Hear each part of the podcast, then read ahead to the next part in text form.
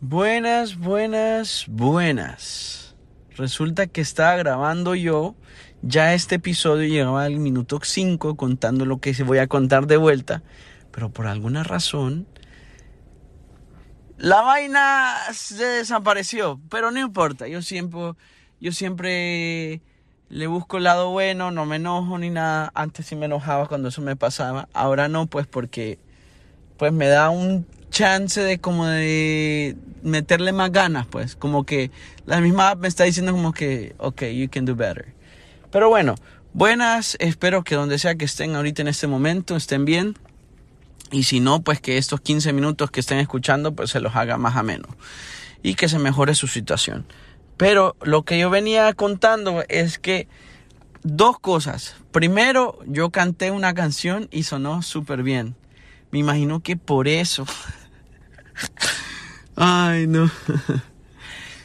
Yo creo que por eso. Pero hay una canción que, me, que le voy a hacer cover porque la tengo bien grabada en mi cabeza. O sea, no es que la tengo bien grabada en mi cabeza porque me la tengo que aprender bien, pero la canción la, la me gusta pues. Y dice, ay baby, para un poco, que ya estoy enviciado. Se me está partiendo el coco, ya estoy mal acostumbrado y tú me tienes loco. Ah, no, esa, esa no es. Tú me vuelves loco si no estás a mi lado. Que de tanto que te toco ya estoy mal acostumbrado. Pero bueno, por ahí va. Eh, esa canción es de Mago Ricky y no sé quién Becerra, María Becerra, eh, muy guapa. Eh, se llama Mal acostumbrado. Pero bueno. Lo que yo les venía contando es que está en el trabajo y hay veces en el trabajo, yo soy de las personas que en el trabajo lo primero que hago es limpiar mi área de trabajo, eh, ver que todos mis lápices estén en orden, que todo lo que yo necesito para, para hacer mi trabajo esté donde debe estar. Y así poder eh, pues estar ordenado y, ya cuando me toque hacer algo pues sé lo tengo lo puedo hacer de la mejor manera y la, la manera más eficiente. Entonces, pues yo, lo primero que hago, limpio, más con esto del COVID se me quedó la maña de que le he hecho spray, le he hecho acetona industrial o alcohol industrial y a mi teclado, al mouse, a todos lados. Al escritorio, a todo. A lo único que no le he hecho nada de eso es al, al, al monitor, o sea, al display y a los papeles, pues, porque todos mojados. Ay, no tienen COVID, pero no se ve nada. Pero bueno, entonces eh, yo soy de las personas que cuando yo comienzo mi trabajo hago eso y también si tengo algo que hacer lo hago para ayer. Así no me estén sacando, eh, sacando carrera. Es más, cuando me sacan carrera hago más lento las cosas. Pero bueno, a lo que me refiero es que si tengo algo que hacer lo hago y ya pues. Y hay veces como primero, primero de mes que no hay mucho que hacer porque todo lo del fin de mes se hizo y yo me quedo hasta tarde haciéndolo. Entonces ya el primero del mes, los primeros días del mes, los primeros cinco días, casi no hay muchas cosas por hacer en mi área. Entonces, ¿qué inspección? Entonces pues yo vengo y uso mi, eh, eh, hago mi, las pocas cosas que tengo que hacer y las hago rápido. Entonces casi que el resto del día estoy como esperando a ver qué más sale o qué más me llega a mí para pues seguir trabajando. Pero pues en ese momento lo que yo hago es pues estar en Twitter, escuchar música, eh, ver videos interesantes en YouTube. Pero resulta que ahora he estado en Twitter y a veces me salen esas páginas que la gente le da like de... Hay una página que se llama Videos Tercermundistas una que se llama Finales Felices que macanean a los ladrones. Y entonces está la de los finales felices y yo diría como que si esta cosa, si esta situación no la hubieran grabado, yo no hubiera creído que esto pasó. Pero súper chistoso y súper, eh, pues, bizarro a veces por momentos por el mismo hecho de que hay videos que uno no se los cree. Pero a veces hay publicidad y hay uno de estos como, como artículos que salen en, en, en Twitter y salen. Entonces yo le doy clic a uno porque decía... Eh, Costa Corta, no sé qué. Entonces dije, güey, qué raro, yo nunca he escuchado de eso. Ya le di clic y resulta que eh, eh, el artículo hablaba de el crucero de del Atlántico, pues, sí, el Atlántico que, que cruzaba toda, casi toda Europa. Y entonces el crucero Costa Corta, muy lujoso, muy bonito, grandísimo, creo que uno, creo que en aquel tiempo el Titanic hace 100 años creo, sí creo que fue hace 100 años el Titanic, o 50, no sé. Eh, sigo pensando que los dos cabían en esa puerta. Pero bueno, eh, entonces el, este Costa Corta se, se, encalló, se pegó en unas rocas, pegó en unas rocas y entonces se, se, se inundó y se fue de lado. Entonces, em, resulta que, pues, gran tragedia. Y entonces yo me ponía a pensar que todas estas cosas, eh, hay ciertas formas y hay ciertas situaciones que nos dan en la vida, que se nos dan en la vida y que son tragedias. Y como literal es, como lírico es la tragedia, como la, las tragedias de Homero, la Odisea, toda esa, eh, el cuento de Troya y todo eso, son cuentos que son basados, que son tragedias. O sea, no son dramas, no son dramas, no son, eh, o sea, sí traen dramas, pero a lo que me refiero es que son tragedias. Que no importa cómo comience y cómo vaya la historia, el final siempre va a terminar en tragedia. Y ese es el sentido de la tragedia, que termine en tragedia. Entonces, por eso se le llama tragedia. Chica, ¿cuántas veces dije tragedia? Tragedia.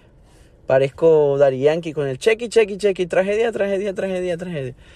Pero bueno, hey, por cierto, Dari Yankee tiene 46 años y se ve muy bien. Recién los cumplió, creo, hoy, ayer, mañana.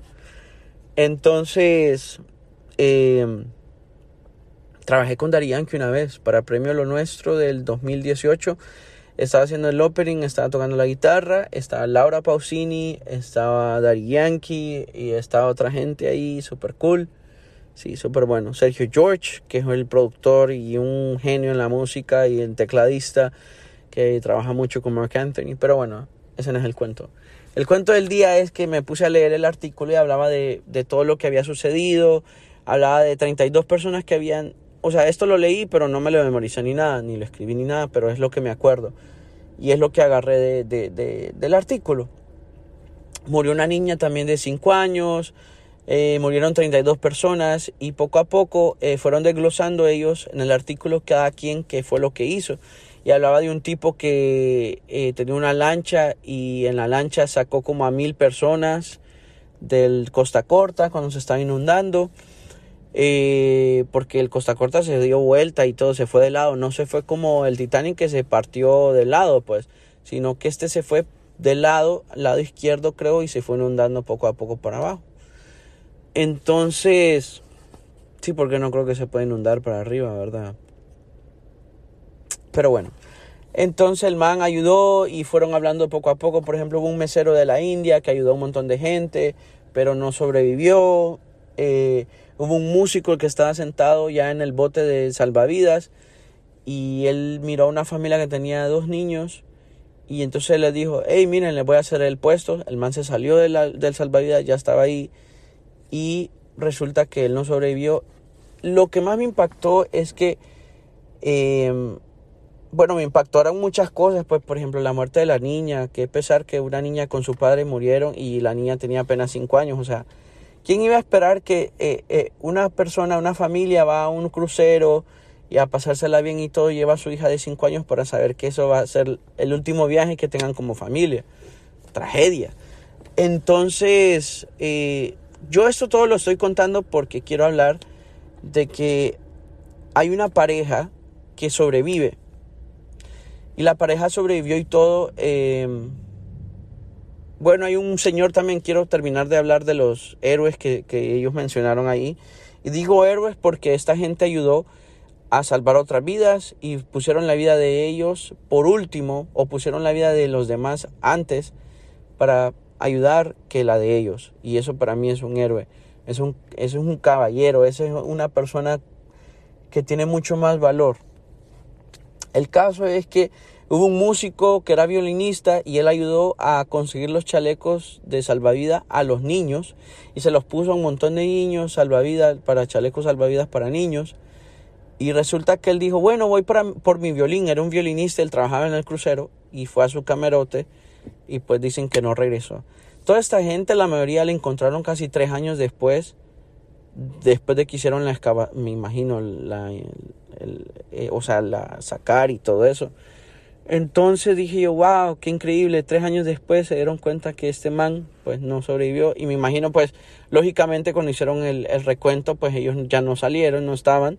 Entonces pues por lógica ya están muertos porque, vaya, ¿quién va a sobrevivir más de dos días bajo el agua? Nadie, o sea, increíble.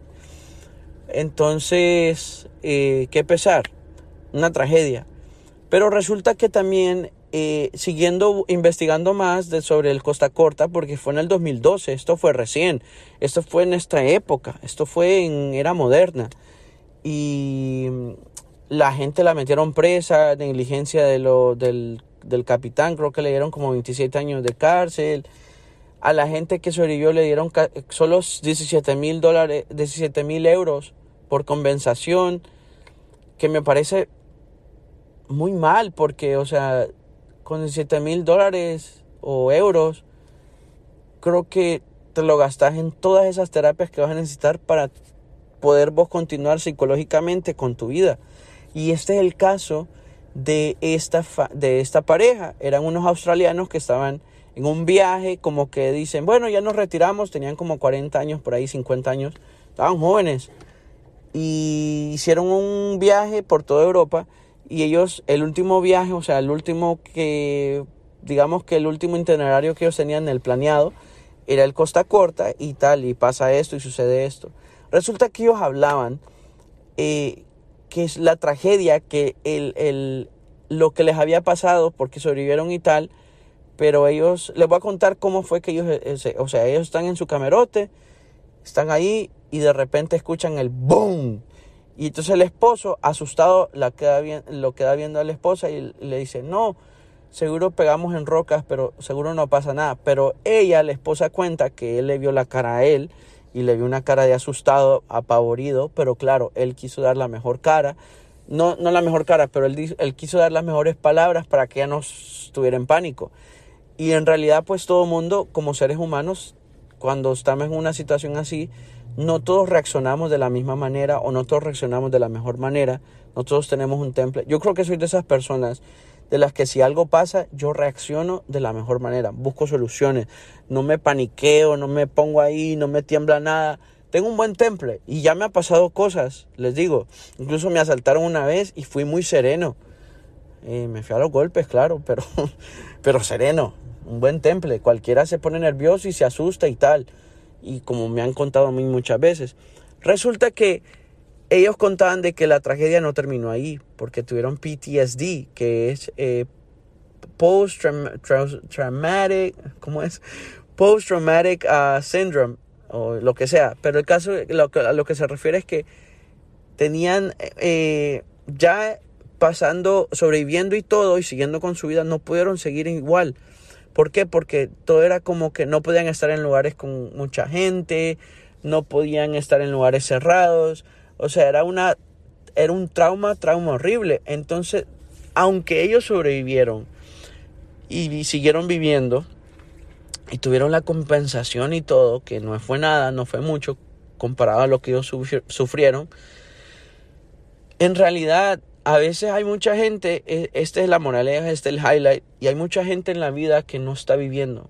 Puede estar vivo, respirando y tal, pero no está viviendo y no está vivo, pues, ¿por qué? Porque viven muchas veces en el pasado o viven, eh, de, viven del qué dirán de otras personas, viven pensando, viven, viven una vida de fantasía. Hay mucha gente que vive una vida de fantasía, de ilusiones hay mucha gente que vive de apariencia, hay mucha gente que vive traumada por el pasado. Y ese pasado a veces eh, no nos puede dejar seguir adelante. Y eso fue lo que ellos contaban, que casi que pasaron 10 años para ellos poder normalizar su vida o poder, después de tanta terapia y todo, y todo eso. Y es que la salud mental es tan importante hoy en día.